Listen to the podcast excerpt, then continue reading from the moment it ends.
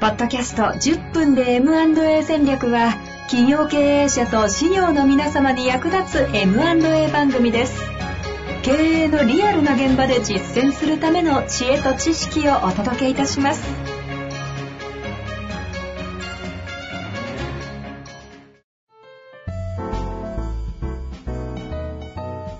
こんにちは、遠藤和樹です。白川正義の10分で M&A 戦略。白川さんよろしくお願いいたします。お願いします。さあ、ということで、今回 M&A の失敗事例あるある特集をですね、もう第3弾終えたところなんですが、軽くおさらいで1回目にあったのが、マリッジブルーのお話ですね。はい。そして、あったのが株主との揉め事。そして、ええ今度、前回が取引先ええと同意を取れてない場合ええというような話をして、基本合意契約が大事だよというような話をしたしたので、もし聞いてない方いらっしゃいましたら、ええ聞いていただきたいですが、社員さんとのね。ね、話もちょっと前回結構出てきたところですね。ですね。え出ましたね。え。で、今回は、えーちょっと予告をしていた、そのシナジー、買い手のシナジーの発言をちょっとミスっちゃったみたいな、そんな失敗ですよね。これは今までと違うね、ちょっとステークホルダーとはちょっと違った、買った後の話とかっていうことですかね。ええこれ、あの、事例としては、わかりやすい話だと思うんですけど、建設会社をやっていた社長さんが、はいはいはい。あの、宿泊旅館を、全く異業種ですよね、だから。うん2件、あの、M&A した。したと。はい。うん。で、なんでかというと、あの、古くなってる旅館とかを、自分のイメージ通りに、うん、建設会社だから、はいはい。あの、立て直して、なるほど。こんな旅館にしたら絶対お客さんに受けるはずっていうね。で、その建設会社の社長も旅行が結構好きで、うん。な老舗旅館とかに行っている中から、こういうのを作りたいなっていう思いが非常にあって、それで、あの、M&A をしようと。ものすごくありそうなええそう。の気持ちですね。ええで、まあ、その、顛末だけすごく軽く話しちゃうと、これも、あ、実際の話ですか？あそうですよ、あもちろん。いえや、本当に実際の話だらけですね。はい。えで、う要は、と社長は建設系あと、当然プロな、建設のプロなわけですから、改装はめちゃくちゃ思い通りにできるわけですよ。でも、大事なのは、これ、その後、宿泊業をやるわけじゃないですか。うん、うん、うん。で、そこの、えっ、と、前の、あの、宿泊運営してた方が残ってくださる前提だったんだけれども、ご病気になられちゃって、あうん、抜けざるを得なくなった。あ、なるほど。そうすると現場を仕切ってくれる人が、す想定してた人がいなくなった。運営者不在。運営者が不在。で、社長には当然そのノウハウがない。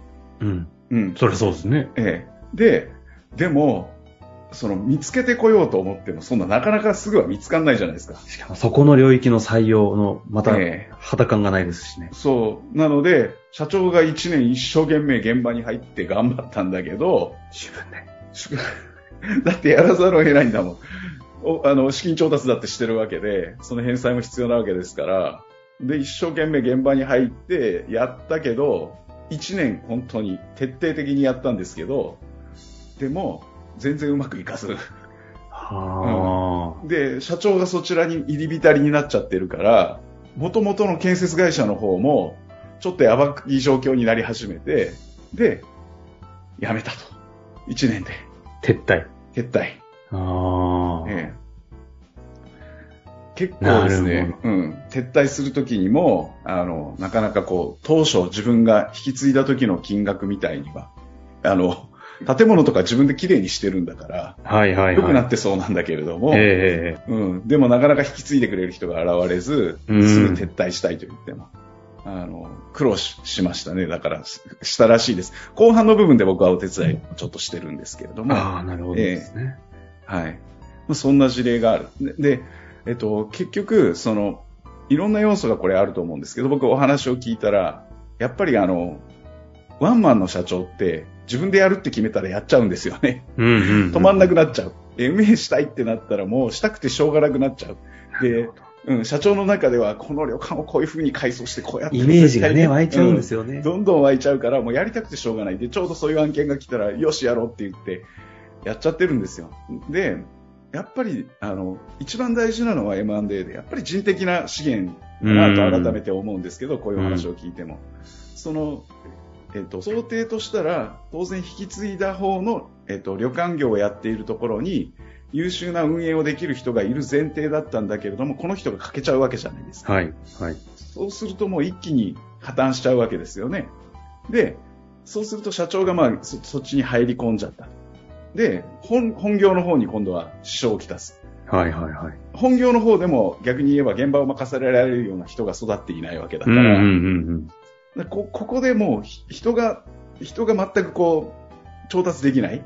ここがやっぱり中小企業のあの失敗って結構 M&A をした後の買い手さん側の引き継いだ側の失敗としては非常に大い大きい気がするんですよね、見ていてですね。うん。なるほど。ええなので僕はあの B サイド支援の準備段階でやっぱり買い手さんは幹部としっかり、ま巻き込んで話をしといた方がいいと。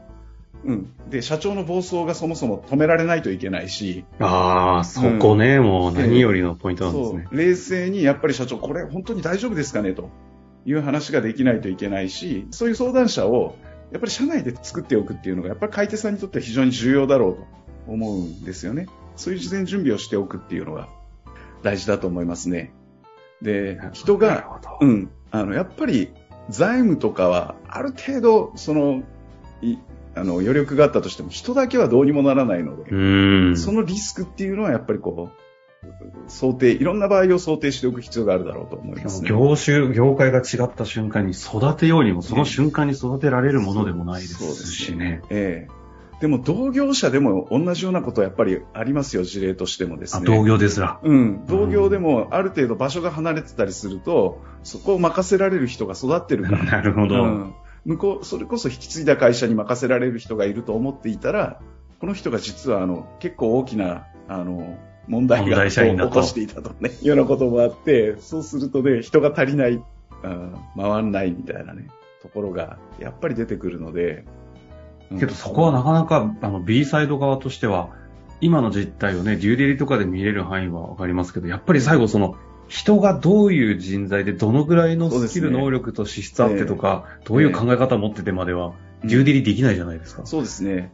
全員とインタビューするとかいうこともできないですしね、買い手さんは。やっぱそのリスクっていうのをある程度想定しておくっていうことが大事ですよね。なるほどね。うんだから、いざとなった時に、ええ。ちゃんと送り込めるもそうですし、そうです、そうです。ええ。あの、自分たちでちゃんとそちらの人たちを育てていくっていうものも持っていないと、ええ。結局、共に成長できていかないんですよね。ええ。